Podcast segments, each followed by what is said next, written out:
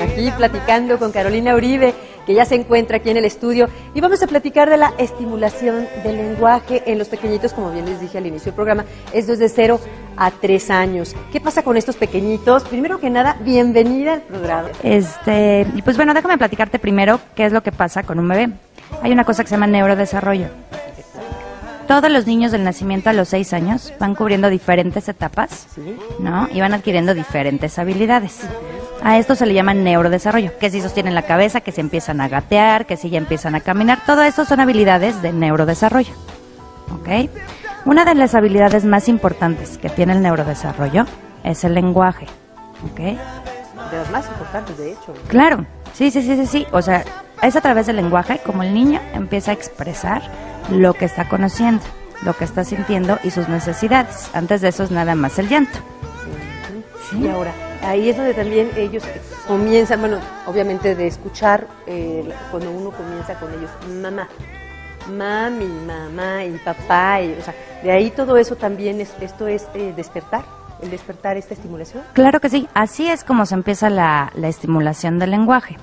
Sí, me gustaría que las mamis que nos están escuchando tuvieran como este, antes de explicarte qué es lo que pueden hacer en casa con ellos, que tuvieran como estos focos, ¿no? Importantes para que ellas vayan, puedan detectar cuando su chiquito va o no teniendo un buen desarrollo del lenguaje. ¿Cuáles serían esas alarmitas? Digamos que al año el niño ya tiene que decir palabras. Al año. Al año. Nada de que no dice nada ni siquiera pronuncia nada. No, ahí es un foco importante no, y es importante que los vea un especialista o que lo comenten con su pediatra.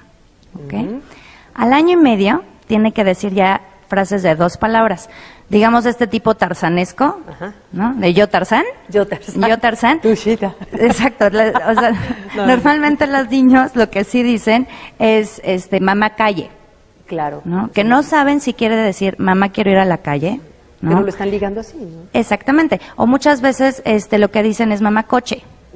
Que eso, mamá coche puede significar quiero salir a dar una vuelta, quiero que me des mi juguete favorito, quiero todo esto. Claro, ellos hacen como un atajo. Exactamente. Eso es más o menos al año y medio. Sí. Para los dos años ya mezclan tres frases, o sea, se vuelve aún más tarzanesco, ¿no? Mamá, papá, coche, calle. ¿Ok? Y ya digamos a los dos y medio, el niño ya empieza a utilizar artículos, preposiciones. Empieza a hacer como un mayor uso del lenguaje. Y a los tres años tiene que hablar a la perfección. Una peque- un pequeño paréntesis. Eh, Carolina, ¿qué pasa cuando no sucede esto? Es en, este, en este sí. lapso de tiempo que, hasta donde vamos. Mira, es muy importante, sobre todo si ven que al año no tienen respuesta, que le chequen la audición. El lenguaje entra vía auditiva. Así es. Entonces, si ven que su chiquito de pero no responde como estímulos, no le ven intención en el balbuceo, es muy importante que le chequen la audición. ¿Ok? Perfecto, ahí está el dato. ¿no? Sí, Pues sí, sí, importante. sí. Y si no, puede ser que el lenguaje no esté bien estimulado. ¿Ok? La mamá juega el papel fundamental.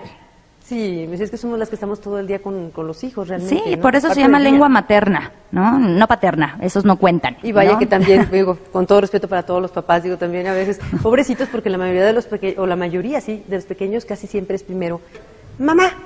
Sí conozco muchos que, bueno, te voy a decir que yo tengo dos, ¿Y ¿no? también es primero papá? No, este, mi hijito, su primer palabra fue otra, otra. Sí, tiene. Sí, no, y, y la otra fue wow.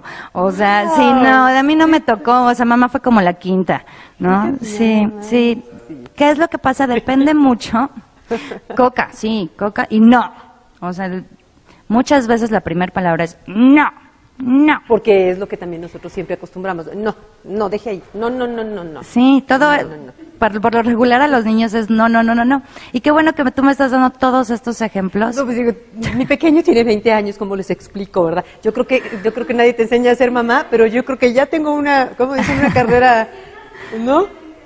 Tu recién nacido tiene 20 Mi años. bebé eso está tiene- bueno. No, no es cierto que me oiga, me va a decir mamá. Oye, mamá. Pero fíjate, definitivamente dices, pues así, así, así te aprendes como mamá. Te das cuenta si, si estás bien en, en, En cuanto a la En audición. cuanto va la audición o en cuanto está bien su lenguaje. O definitivamente cuando no pueden hablar, este, qué más factores puede haber, ¿por qué no? ¿Por qué no? Un- el principal es la falta de estimulación. Si todo está bien vía auditiva, es la falta de estimulación. Por eso te decía que qué bueno que tú me estás dando todos estos ejemplos, Sí. porque lo que te voy a decir ahorita de cómo estimular el lenguaje, no- me lo acabas de demostrar. Sí. El lenguaje se aprende escuchándolo. Lo que más escucho es lo que más aprendo. ¿Sí? Exactamente. Entonces, sí depende mucho de mamá qué tan rápido y qué tan bien habla el niño.